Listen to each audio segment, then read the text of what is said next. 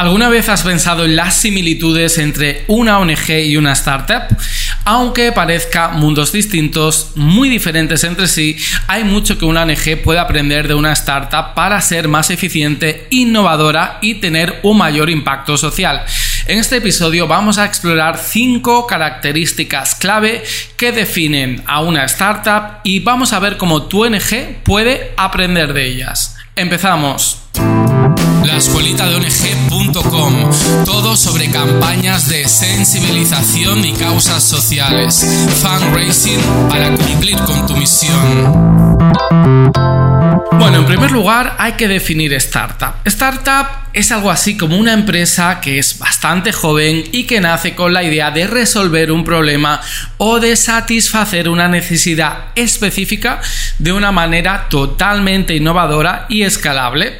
Aunque empieza siendo pequeña, tiene un gran potencial de crecimiento y suele utilizar la tecnología para alcanzar sus objetivos.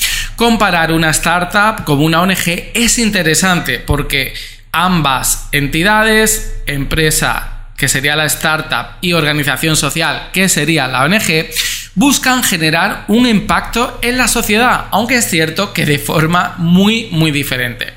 Mientras que una startup busca resolver un problema existente en el mercado, una ONG se centra sobre todo en problemáticas sociales. Sin embargo, las estrategias y las tácticas que hacen exitosas a las startups pueden aplicarse en el mundo de las organizaciones sociales, las fundaciones y el tercer sector en general.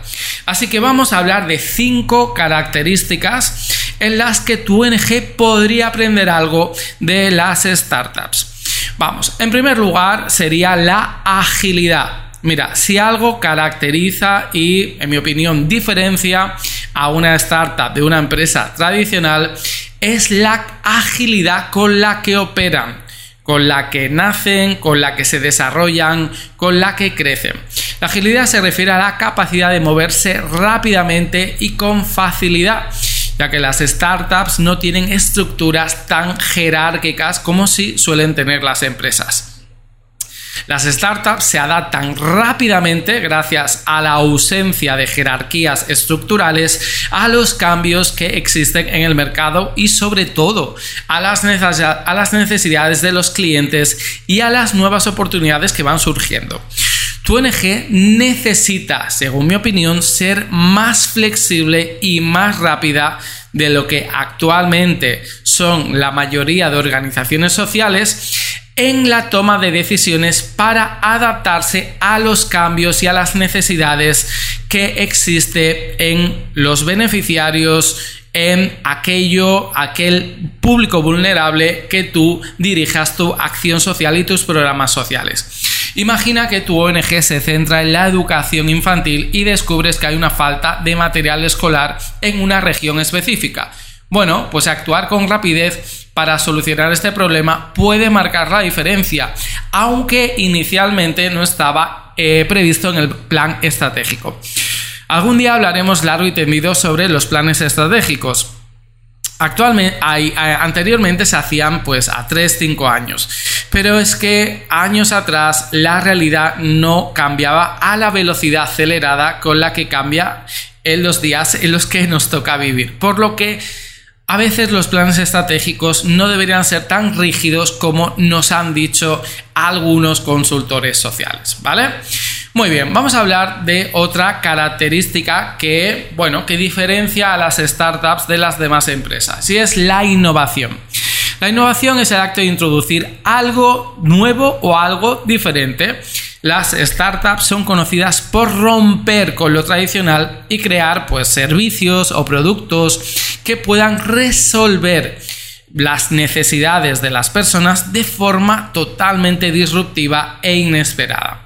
Tu ONG no debería temer, si es que esta es la palabra correcta, a la innovación, porque muchas veces parece que las organizaciones sociales tienen miedo a la tecnología y a los avances. Experimentar con nuevas formas de recaudar fondos, por ejemplo, todo aquello que tiene que ver con lo digital, o de interactuar con la comunidad, puede abrirte puertas inesperadas. Utilizar, por ejemplo, plataformas de crowdfunding para financiar proyectos que sin este financiamiento no se podrían realizar, podría ser una forma innovadora de captar la atención de tu base social y conseguir los recursos que necesitas. También las startups están, y esta es la tercera característica, orientadas claramente a sus clientes. La orientación al cliente es una estrategia que pone la necesidad de la persona, es decir, al cliente, en el centro de todas, y repito, de todas y absolutamente todas las decisiones empresariales. Es decir, vamos a tomar esta decisión si y solo si beneficia en algo al cliente, ¿vale? Esto implica, pues, escuchar sobre todo y de forma activa aquello que dicen los clientes y las personas sobre los productos y los servicios que nosotros estamos haciendo si es que estamos en una startup. En una startup el cliente, digámoslo así, es el rey. En el caso de una ONG eh, se presenta una disyuntiva, porque por un lado están los beneficiarios y por otro están los donantes. Imagínate que los beneficiarios, es decir, a las personas a las que tu ONG ayuda, son los clientes. Pues bien, deberías escuchar qué necesidades tienen y adaptar tus programas sociales, tus líneas de intervención, tus proyectos a sus necesidades. Las necesidades son cambiantes. Si trabajas, por ejemplo, en una ONG de ayuda alimentaria, realizar encuestas para conocer por ejemplo, las preferencias alimentarias del público objetivo al cual te diriges, te ayudará a ofrecer un servicio o un producto o un proyecto o aquello que hagas para ayudar a las personas a mejorar su calidad de vida mucho más personalizado. No obstante, recuerda que los donantes, los padrinos, las madrinas también son en cierto modo clientes de tu organización ellos y ellas invierten en tu misión y por lo tanto quieren ver resultados, quieren ver avances, quieren saber que su contribución realmente está valiendo la pena. Al igual que una startup se esfuerza por mantener a sus clientes satisfechos para fomentar su lealtad y que le compren o contraten sus servicios, una ONG debería hacer lo mismo con sus donantes para asegurar su apoyo constante y recurrente y sostenido en el tiempo. Esto es lo que se denomina la fidelización de los donantes. Si quieres saber más sobre fidelización en la escuelita de ONG.com, tienes un curso en el que te enseño a hacer un plan completo anual de fidelización con el objetivo de retener el mayor tiempo posible el apoyo económico de las personas que deciden, pues mira, donar a tu ONG en lugar de hacerlo a otra. Venga, vamos con la cuarta característica de las startups, que no es otra que la cultura del trabajo. Mira, la cultura del trabajo, como bien debe, debería impregnar el, día a día de tu ONG, pues es el conjunto de valores, creencias y actitudes que definen cómo se hacen las cosas en cualquier organización. Da igual que sea un partido político o una ONG o una empresa o una startup. Cada una de estas organizaciones deberían tener una ética laboral, incluso hasta en la forma de celebrar el éxito. Las startups suelen tener una cultura de trabajo muy fuerte basada pues sobre todo en la obsesión por llegar en cuanto antes a sus objetivos, en la pasión de sus fundadores y en el compromiso con la idea que quieren materializar para satisfacer las necesidades del, mercado. Las ONGs, los trabajadores y las trabajadoras y todo el mundo que pertenece al tercer sector también tiene un compromiso social muy, muy fuerte. Fomentar una cultura similar a la de una startup obsesiva con los objetivos en una ONG podría aumentar la productividad y la satisfacción del equipo.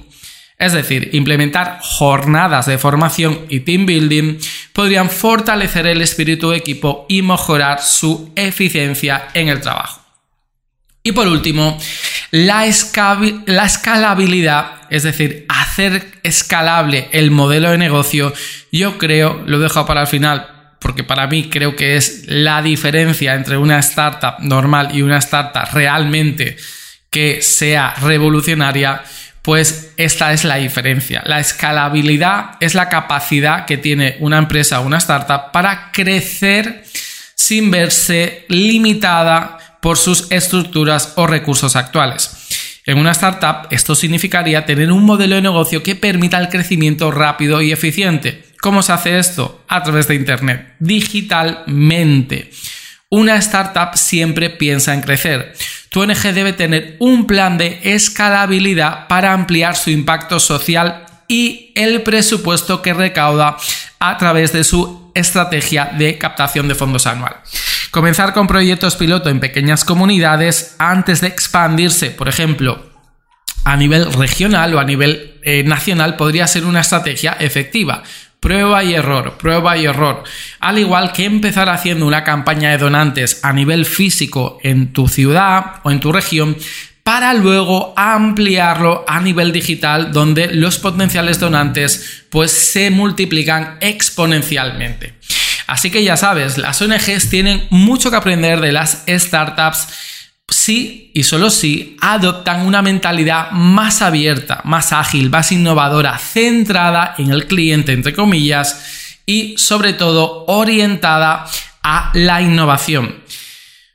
Las ONGs habitualmente siempre, y esto es una lástima y esto es una, esto es una opinión que comparto como consultor social, siempre van un poco a remolque de los avances que se hacen en campos como eh, pues los emprendedores, los empresarios, las startups.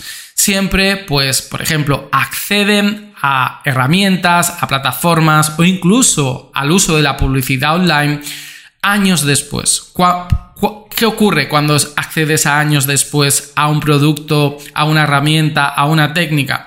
Pues que ya el efecto innovador, la ventaja competitiva que te proporcionaba utilizar este producto, esta herramienta, esta plataforma, ya desaparece casi en su totalidad. ¿Por qué? Porque en las ONGs no suelen haber eh, perfiles técnicos que estén al corriente de los avances en comunicación, en marketing, en innovación, en, en tecnología, que pueda aplicarlos a crear impacto social y a mejorar la digamos, productividad y rendimiento de las organizaciones sociales en el tercer sector. Si tú quieres estar al día de los cambios, las digamos, ventajas que podría beneficiarse tu organización social, yo te recomiendo que sigas los cursos de inteligencia artificial y de tecnología aplicada a ONGs y fundaciones de la de ONG.com. Espero que este episodio te haya interesado y nos vemos en los siguientes. Hasta luego.